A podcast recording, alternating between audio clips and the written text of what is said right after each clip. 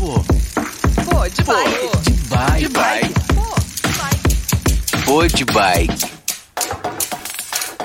O Pô de Bike hoje é super especial, diferente. A gente veio até Pirassununga para entrevistar essa campeã maravilhosa, com todos os As no final. Tô falando da Raíza, atleta hoje, tá com a gente aqui, recebeu a gente na Marcondes. Muito obrigada, Raíza, por, por aceitar, por ter aberto essa brecha aí na sua, na sua logística, no seu, no seu dia, nos treinos, para fazer esse programa com a gente hoje. Obrigada. Nada, eu que agradeço fazer você deslocar até aqui, né?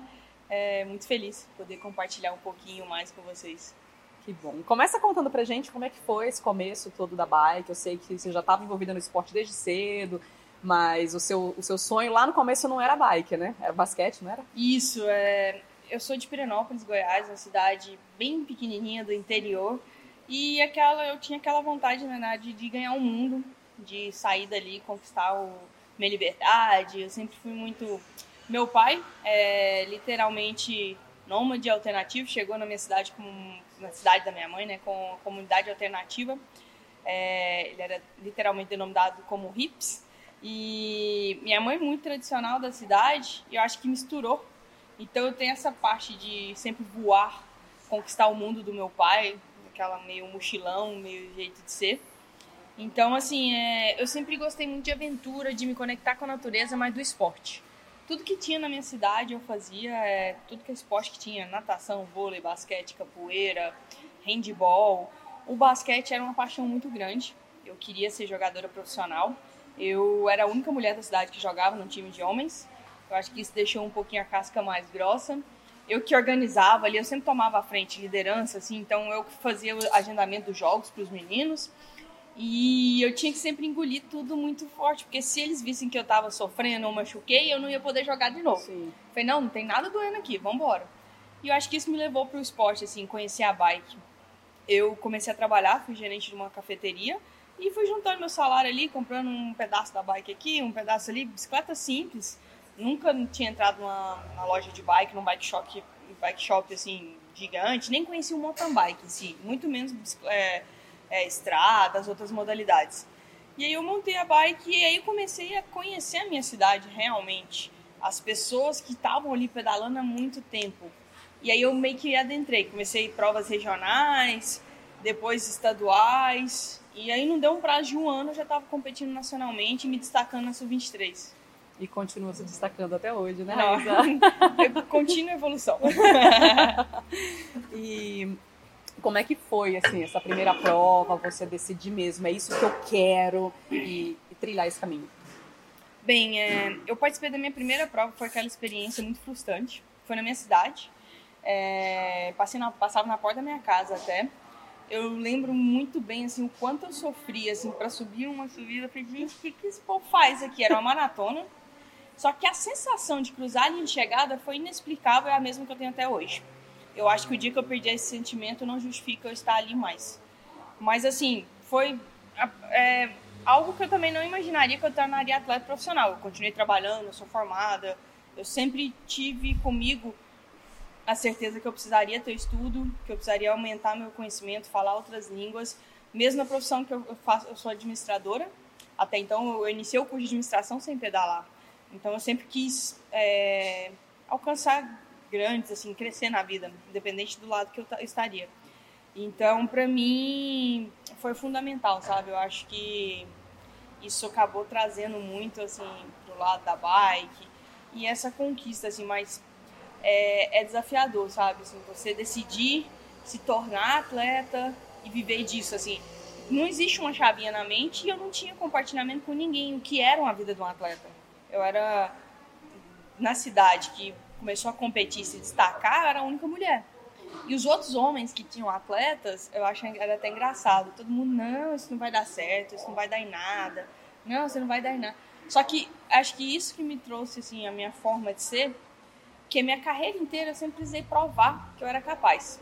Por ser mulher, teve muito assim, até chegar hoje, tipo onde eu chego, assim, é claro existe um respeito, eu tenho meu profissionalismo para trabalhar, mas até então, assim, até participar da primeira Olimpíadas foi literalmente um mundo de muito preconceito, assim, eu precisei provar muito. E tá tudo bem, sabe, assim. Sim. me desafia, que Você eu, vai eu lá topo e o desafio, eu continuo. Mas é, é muito engraçado, assim, a vida, sabe? Tipo, e aí você chegar um momento e virar a chavinha e tipo, poxa, tá, eu não preciso provar nada pra ninguém mais. Eu já conquistei o meu lugar. Mas assim, até você galgar isso, é, foi bem complicado. Fazer faculdade, eu precisava trabalhar no início da carreira pra me manter. Eu nunca tirei dinheiro de casa, eu sempre tive isso comigo. Eu sempre quis ser independente. Então, o meu pai me levava nas primeiras provas, eu botava gasolina no carro, ele ia lá, dava apoio. Gente, ele me ajudou muito, a gente batia na porta das empresas para poder pedir ajuda, que era uma sensação horrível, parecia que eu estava pedindo esmola. Agora, não, agora eu tenho um projeto, eu, eu, eu me conecto com as empresas de uma forma totalmente diferente. E eu me sinto capaz disso. Só que antigamente era uma, era uma sensação assim, muito ruim. Então, até você conquistar o seu espaço é algo. Mas eu acho que isso é pra vida, né? De qualquer é, profissão que você vai seguir, você precisa conquistar o seu espaço, mostrar o profissional que você é. E leva um tempo também para você entender essa diferença de, poxa, o que eu estou fazendo é construindo algo e que eu posso também colaborar para a construção de outras pessoas, sabe? Sim. Do crescimento de outras pessoas. Com certeza, eu não. A Raíza de seis anos atrás não tinha nem noção que eu, hoje eu buscaria pensar muito mais nisso, sabe? Assim, eu tenho a mente é, de performance, eu exijo muito de mim, acho que eu sou a pessoa que mais cobra, não, patrocinador, treinador, não tem a cobrança que eu tenho comigo, que eu sei o quão capaz que eu sou e o quão eu posso ampliar os resultados aonde eu quero chegar. Mas paralelo a isso, existe a Raíza que quer criar um legado, que olha toda a jornada e tipo, não é só isso que eu quero, sabe? Eu não quero ser só uma atleta com mil troféus na parede. Pra mim isso não justifica, eu, sou, eu não tenho muito apego até. Eu, de vez em quando vou lá, faço limpa em troféu, faço limpa em roupa, dou. Mas o que pra mim o que importa é o que eu deixo em cada pessoa, por onde eu passo. Então acho até essa vida nômade minha, de viagem, de estar cada hora num lugar, eu falo, gente, mesmo que eu tô em cada hora num lugar, eu, eu quero deixar uma sementinha minha em cada lugar. E vai deixando, tá deixando vários por aí. Eu vou aproveitar para a gente falar do seu projeto. Porque, na verdade, quando você começou a pedalar, você já reuniu a mulherada lá na sua cidade para começar. Surgiu daí essa ideia ou, ou não, do, do time Raiza Golão? Bem, o time Raiz Golão no início é, era um projeto mais para atletas de base. Eu comecei, na verdade, o grande idealizador e parceiro foi o Flávio Maguitais, é, um anjo assim na minha vida. E através dele, os primeiros anos, assim, ele era o principal olheiro, ele que me ajudava a escolher. Eu dava ali, só compartilhava um pouco da experiência, abra- abraçava a garotada, sempre no período de férias, minha das provas, eu trazia para minha casa para ter essa convivência e conhecer o que é a rotina do atleta, para saber realmente, assim, ó, não, não vou mentir para você. Não são só flores. Não, literalmente. Tem uma amiga que a gente curte. Ah, você pedala? Ah, você tira foto? A gente faz de tudo, gente, né? É, é uma rotina assim. E hoje em dia o esporte exige isso, né? Então não é só pedalar mais. Mas o time começou com esse intuito. Atletas de base. É, comecei com marcas assim que sempre me apoiavam e eu acho legal é isso. É, tá comigo no projeto não é simplesmente por marketing. Porque é claro que a gente tem que gerar um conteúdo, eu tenho que dar um retorno, mas que acredite no meu projeto e na construção Tem que do ser de legado. verdade, né? É de verdade. Por isso todas as marcas que me acompanham, eu apresento meu projeto e eu falo, ó, essa forma raiz é de ser. Eu posto o meu Instagram, meu mundo real. Não existe, eu não, não vou fazer uma postagem que não, não condiz a minha pessoa. Então o time começou com esse intuito, só que aí eu comecei a viajar, eu comecei a me sentir mais madura, passar por muitos desafios e comecei a perceber que tipo tinha algo a mais, que o time Raiz Golão, a sementinha já estava plantada em vários lugares. E vinha pessoa de outro estado, de outra cidade, poxa, eu quero carregar sua marca, é, eu queria vestir sua camisa. Eu falei, poxa, mas você pode? Não tem nenhuma barreira. Eu tenho vendo a camisa do time Raiz Golão tem mais de 4, 5 anos. Mas hoje, acho que com o nome, onde a gente chegou, aí as pessoas começam, não, eu quero. Eu falei, gente, não existe um convite, eu não vou. é, seja bem-vindo, sabe? Então, assim, aí, aí eu, o time Raiz Golão, eu comecei a abraçar mais pessoas, que na verdade são pessoas que estavam comigo nos bastidores, só que não estavam ali, tipo, no projeto, era só base. Então agora o time Raiz Golão é algo maior. Eu tenho é, os meus fiéis escudeiros, né? Tem o Paulette, que gente chama o tio Paulette, que ele é da Master, e ele começou comigo. É, na verdade, eu comecei com ele. O meu início de carreira, ele era o meu o tio, que pedalava comigo, que me levou para minha primeira Copa Internacional, para achar o meu primeiro pódio. E ele me ensinou muita coisa, até hoje me ensina, até hoje a gente treina. E é muito legal ter ele com a gente. Então ele virou meio que um coach do time. Ele viaja nas principais provas é, do principal do calendário, ele tá com o time. Ele ensina, ele passa uma segurança, ele tem uma experiência assim gigante. Então a gente tem o tio Paulette, que é o embaixador do time. A gente tem a Roberta Stopa, que é praticamente uma irmã para mim. E ela é uma treinadora excepcional. E além de um atleta com mais de 15 anos de carreira, com N títulos que. E aí ela passa, é, eu acho que isso é muito importante, o conhecimento dela como atleta, como treinadora, profissional de educação física e compartilha isso tanto com o time quanto comigo. E também tem a Cássia, que é minha prima, minha melhor amiga, que ela sempre estava comigo, ele era minha vizinha, assim, vamos dizer, de cidades, a gente treina junto. E é uma pessoa que, tipo, abraçou essa causa comigo, vem me auxiliando muito no time, assim, faz minha vez mesmo quando eu não tô presente. É, a gente tá naquela distribuição, ah, manda suplemento para tal, ah, o que, que você acha disso? Tipo, sempre avaliando os projetos juntas. E, e é sobre isso, sabe? É aquela pessoa que tá do meu lado. Então foi, poxa, e ela, não, mas vamos trabalhar assim, são crianças. Então, assim, acho que a gente forma uma grande família. Eu ia falar agora, é uma família, É, né? Se tornou família. Se tudo, né? tornou uma família muito grande. Então, para mim, o time Raiza Golão, a gente tem o intuito de base, a equipe é o intuito de base, os patrocinadores são voltados para a base. Só que os embaixadores são a forma Raiza de ser. Então, nossos projetos, vídeos, a parte de compartilhamento. E aí surgiu do time Raiza Golão, que foi a maior experiência que eu tive, assim, que me surpreendi. A gente fez a primeira clínica é, Raiza Golão em Pirenópolis. Só que eu não queria somente eu. E eu levei o time inteiro. E foi mágico, assim. E de lá, a gente, é o primeiro grupo que eu fiz e continuo. Porque eu normalmente não fico muito grupos no Sim. WhatsApp.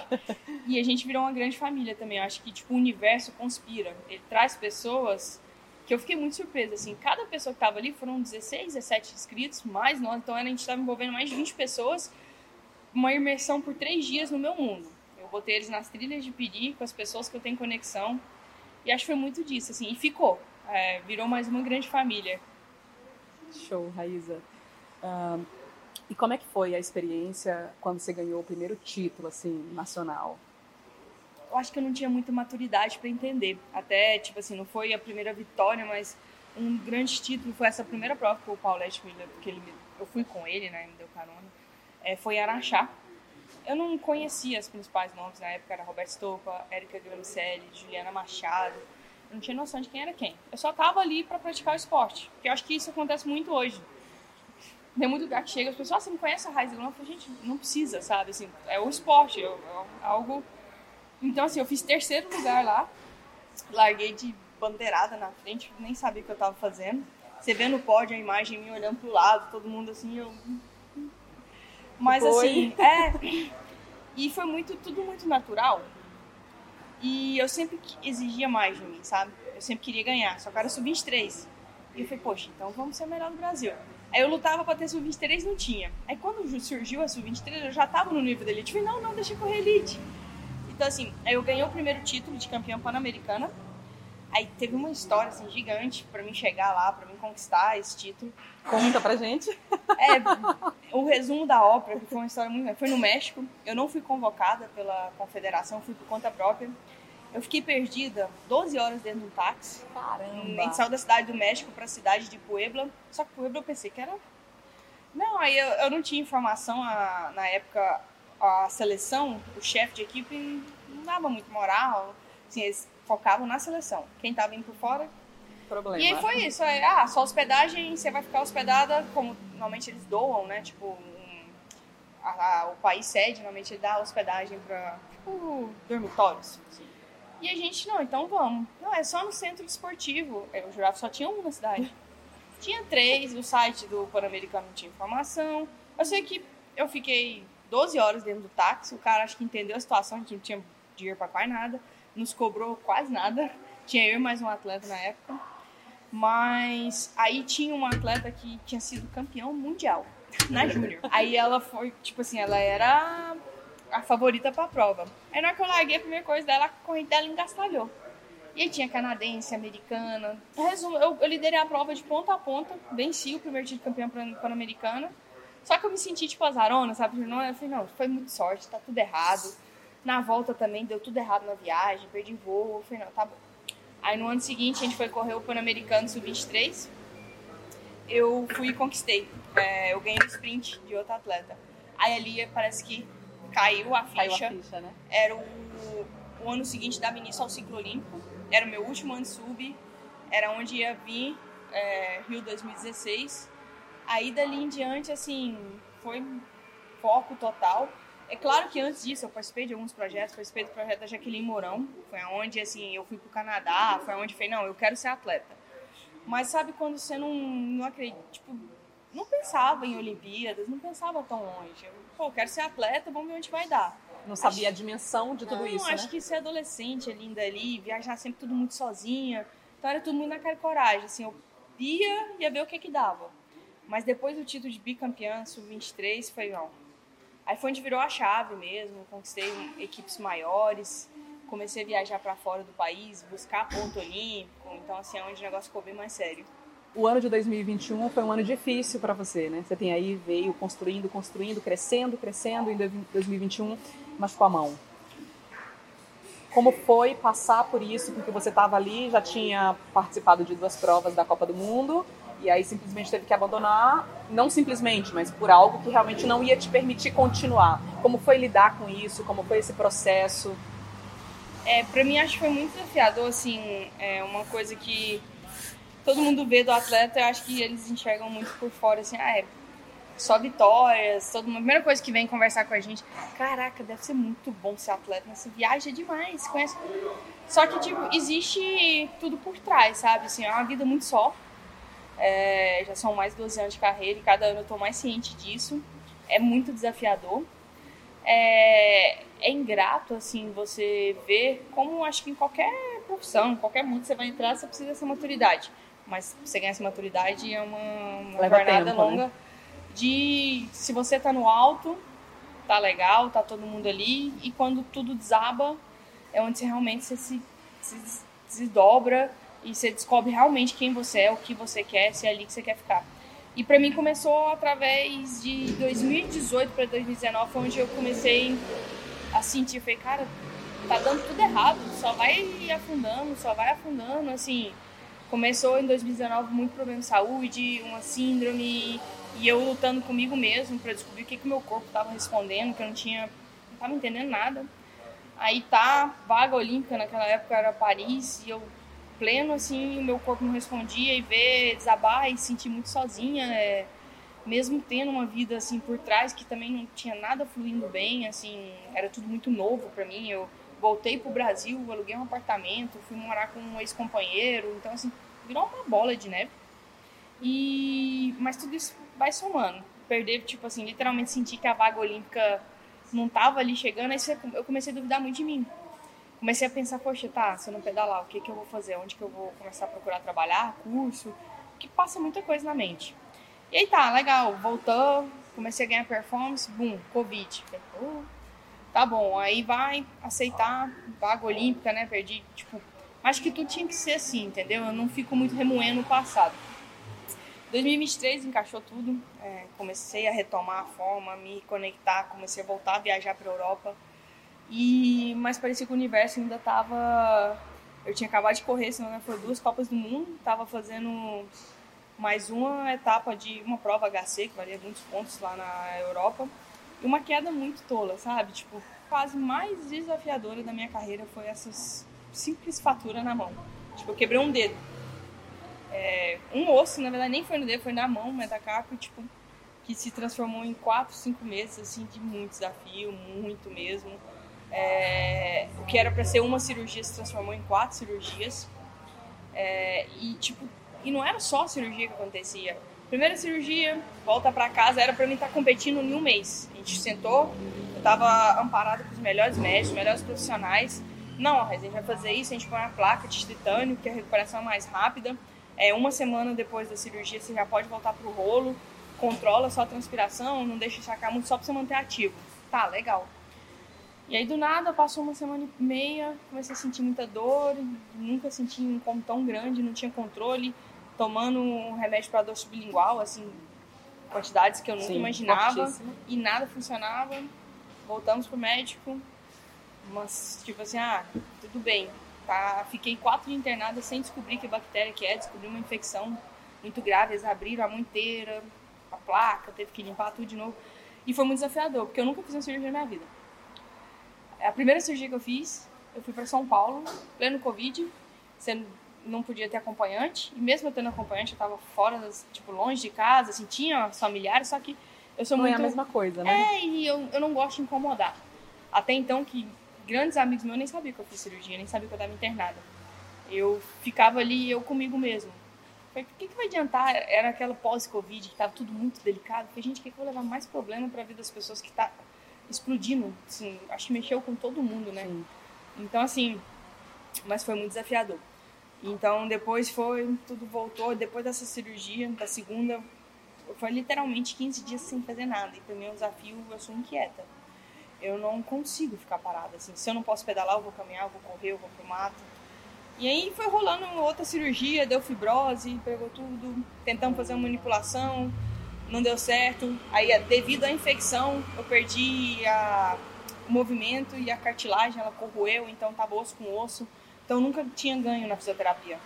Eu nunca consegui voltar, tipo, eu fiquei com isso pra sempre. Tipo, o dedo não sobe não dobra, e não dobra. E a gente fez um enxerto só pra diminuir a dor.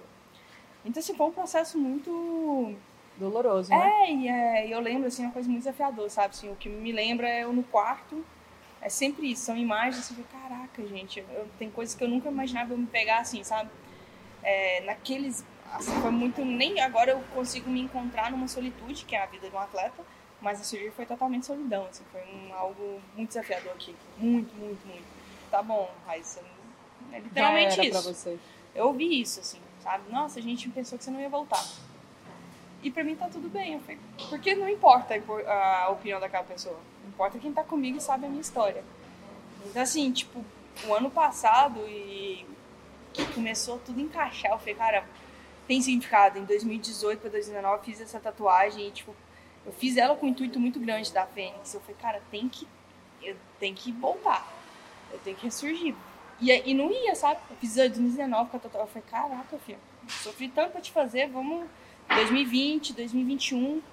Aí na hora que virou a chavinha pro ano passado, encaixou, assim, sabe? Mas foi muito aqui, ó. A Foi mente, né? muito, muito, muito a mente. A gente vinha até comentando no caminho essa sua dedicação. Eu, eu comentando com os meninos, eu falei, meu, ela é muito dedicada, ela é, pra mim é uma das melhores que tem. Na verdade, eu vou ser bem sincera, pra mim você é a melhor que tem, sabe? Porque eu não conheço você pessoalmente, tô conhecendo agora, mas assim, eu não conheço a sua vida, como é a Raíza fora da, da internet. Mas o que você passa, o que eu percebo, que você é extremamente dedicada, é uma pessoa assim que tem essa preocupação em dar o melhor, em dar o melhor, em fazer o melhor. Não para mostrar para os outros, mas assim, a gente vê que é você com você, o seu olho brilha, sabe? Quando você está fazendo ah, os seus treinos, quando está participando das provas, quando você está chegando, está cruzando a linha de chegada, tudo isso. Então, a gente estava trocando ideia sobre isso e falando. É, e é muito disso, assim, eu vejo cada vez mais, é, para quem, pra quem me acompanha, às vezes vê com a chegada minha, até tem um grande amigo meu, Raiza, pelo amor de Deus, não abaixa a cabeça na linha de chegada, nem se perdeu. É, é a frustração, muitas vezes comigo mesmo, jamais eu tô desmerecendo a quem está ali do meu lado. É, e é muito engraçado, no momento que eu alinho, é, eu olho para os lados, agora sim eu vejo estrategicamente, friamente, eu sei é, características de cada concorrente. Mas eu alinho, eu vejo várias raízes. Eu não ponho nomes e é claro que eu, eu penso estrategicamente, mas eu alinhei a prova, sou eu comigo mesmo. Então muitas vezes a frustração é grande comigo. Que eu sei que aonde que eu errei, que foi às vezes um erro tolo, ou que a minha mente literalmente me sabotou naquele momento. Então, com maturidade, eu consegui assim melhorar muito. Eu me frustrava muito, muito, muito fácil com coisas que não estavam no meu controle. Eu queria ter o controle de tudo. Então, isso foi um, um, um maior desafio para minha carreira, assim, em tudo. Montava um calendário, um planejamento, eu queria que tudo fosse daquele jeito. Eu ia jantar, ia fazer uma, alguma coisa, eu falei, não, tem que ser desse jeito. Gente, e, tipo, a Alessandra Dutra passou pra minha vida, psicóloga. A gente, eu, pelo menos, tenho uma consideração, uma amizade muito grande com ela, que ela me ensinou muito isso. É, tem muita coisa que não está no meu controle. Então tá tudo bem. Eu só foco agora, eu tento, muito momentaneamente, nossa, não é tanto 100%, mas assim, a virada de chave para minha carreira, assim, dos últimos dois anos, é focar no que está no meu controle.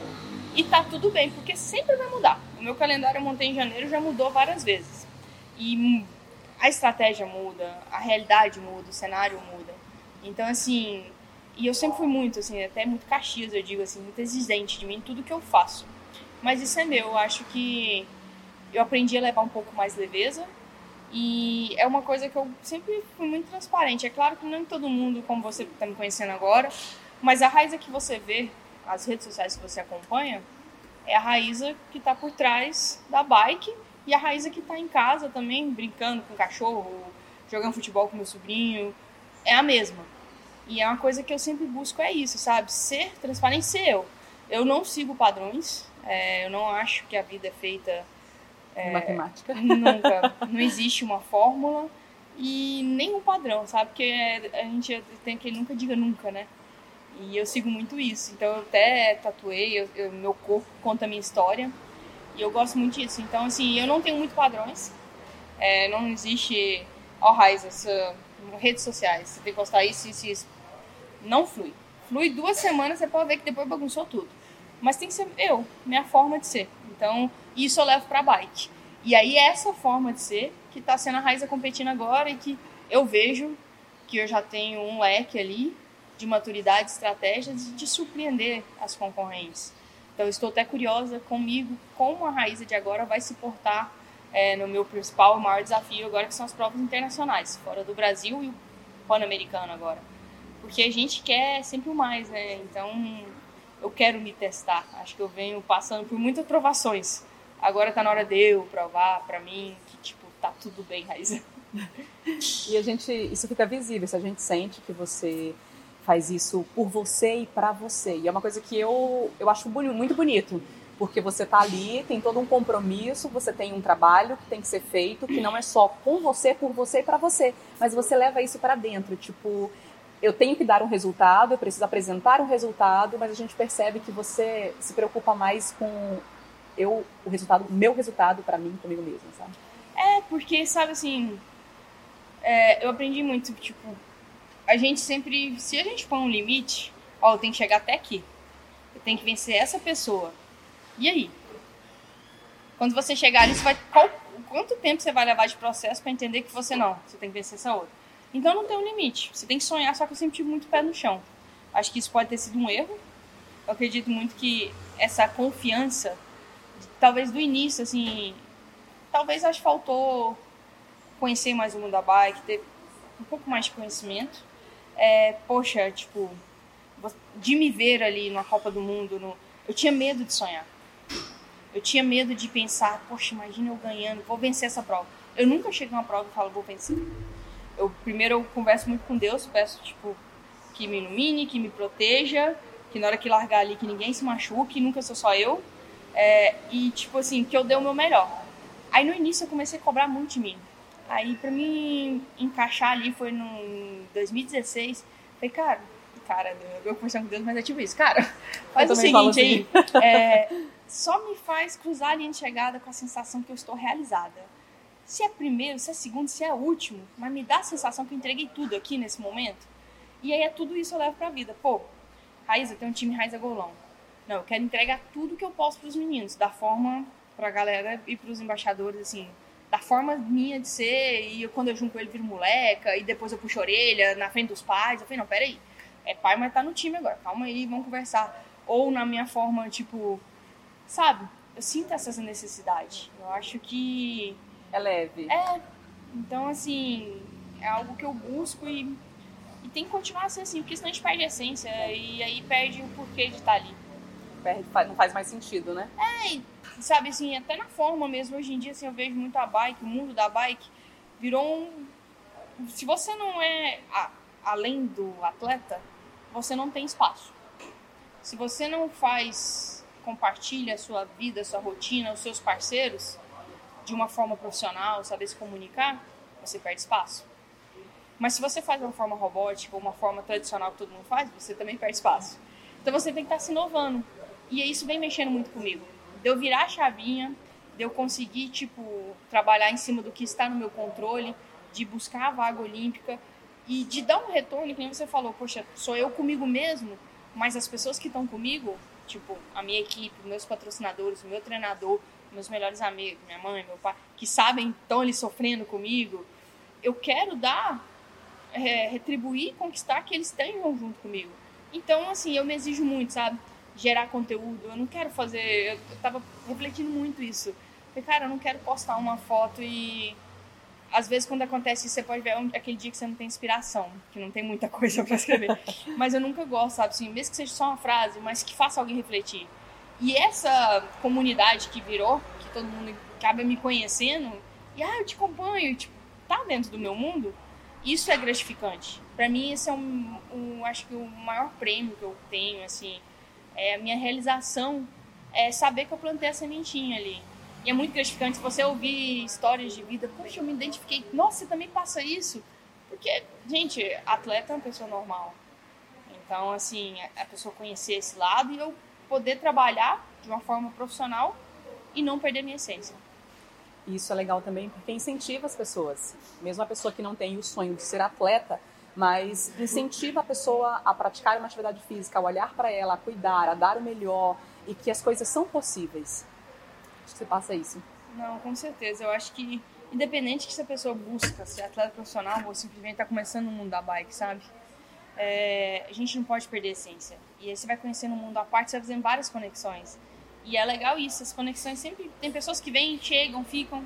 Tem pessoas que vêm e passam, mas sempre alguém deixa algo. Então eu acho que isso é fundamental.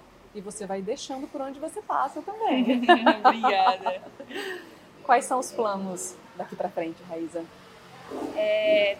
vaga olímpica, mas buscar muito estar em Paris. Eu acho que agora assim eu me sinto muito mais é, pronta, preparada, né, para buscar performance com maturidade, é, me impor realmente. Assim, eu tô aqui, eu vim para isso, É, não me diminuir, me reduzir diante as concorrentes que eu passava muito isso no início. Ah, a gente é brasileiro. Ah, eu tô não, gente. É, eu lutei muito para estar ali. Não é algo que eu gosto de ficar falando, comparando, mas eu acho muito difícil e não seria muito provável das atletas lá de fora, as principais. Eu acho que pegar a realidade nossa de dois meses de rotina, de viagem, de travessa continente. Então, assim, não é que a gente esforça muito mais. Não tô, ah, coitadinho dos É brasileiros. que, na verdade, é mais difícil, né, Raíza? é, Então, assim, culturalmente.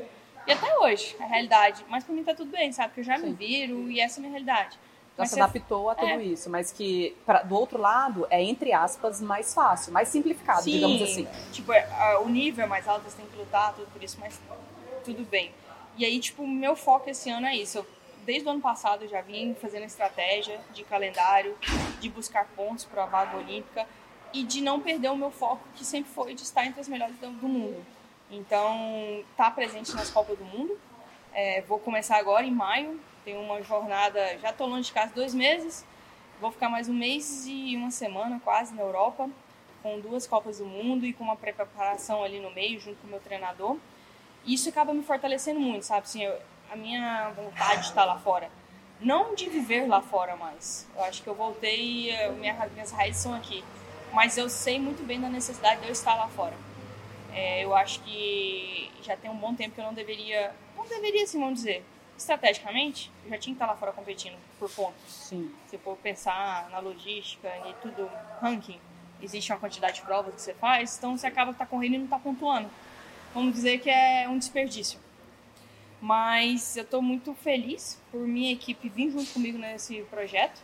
E agora a meta é essa: eu quero acabar esse primeiro semestre é, atingindo as metas, que eu já estou em êxtase assim, mas é engraçado que cada vitória eu falo, cara, eu preciso melhorar isso. Eu vi que eu tô ruim. Isso não é suficiente para mim ir pra Europa. Aí eu acabo outra prova, esse erro aqui eu não posso cometer. Já foram, se não me engano, sete provas, sete vitórias. Mas eu sei que eu não tô ainda no Você sempre vai buscando melhorar, alinhar isso. mais, eu falei, cara, lá mais. fora não é assim. Eu preciso melhorar. Então, eu quero voltar em junho. Dia 12 de junho eu estarei de volta ao Brasil ali. Uma semana de respirar. E acho que digerir tudo e reorganizar. O calendário já está montado. Minha temporada acaba só na segunda quinzena de novembro. Mas, como eu disse, sempre ocorrem mudanças. E aí eu vou poder sentir. Eu acho que estou com grandes expectativas nessas duas Copas do Mundo. E se eu bater elas, eu acho que eu posso até Se não, você vai. eu vou bater elas e aí eu vou mudar um pouco os planos pra ter, acho que, sonhos e passos mais, mais altos aí. E vai ter, com certeza. Quero te parabenizar pela sua história, pela sua dedicação, por esse trabalho que você faz, porque você mostra para as pessoas que é possível, que dá para superar. E isso não só na bike, mas para a vida, que a gente vê você lidando com dificuldades, não só você, mas outros atletas também. E, meu, é possível superar isso. Então, assim, vai dando força direta e indiretamente para as outras pessoas e estimulando também. Então, parabéns, Raíza. Não, obrigada, obrigada. demais por estar aqui. É uma honra para mim, de verdade, porque eu sou sua fanzona. Eu vou usar dizer que sou número um. Eu Gratidão, tenho assim, obrigada. um carinho muito grande mesmo e grande admiração por você. Eu fico muito feliz, assim, é, tá sendo uma sensação que cada vez tá me conquistando mais. Tipo, cada lugar que eu chego, eu tô sendo tão bem recebida. E muitas pessoas, assim, que conhecem a minha história e, tipo, estão comigo, assim, sabe? Manda aquela vibração e quando acontece alguma coisa, tá junto. Então, assim, é muito mágico, sabe? Assim, poder compartilhar e ser acolhida. Aonde quer que eu, que eu esteja, eu sei que eu sou acolhida. Então, assim, é... E é que nem você falou, é, inspirar vidas, não só inspirar pessoas e, experiência de vida, não somente na bike. É, claro que eu possa plantar a sementinha do esporte com saúde, com qualidade, de conexão com a natureza, com respeito, mas também que possa também as pessoas ter essa, quem sabe, compartilhamento de experiência de vida em outros ramos, outras profissões, mas que levem também que pode ser qualquer um, né? Pode passar por isso. Exatamente. Porque são experiências que você leva e aplica em outros. Superação, por exemplo, você aprende a se superar em qualquer dificuldade, qualquer área da sua vida que passe. Então, você está inspirando. Obrigada. Obrigada mesmo. É isso, gente. E até a nossa próxima edição. Foi, assim, um prazer enorme. Eu tô super emocionada por ter entrevistado essa mulher maravilhosa, que aqui é um super exemplo. E um ano incrível para você. Você consiga tudo aquilo que você almeja. Eu sei que você vai conseguir, porque determinação você tem. E talento Gratidão. também. Muito obrigada. A gente se vê logo, então. Logo, nos veremos. Muito obrigada.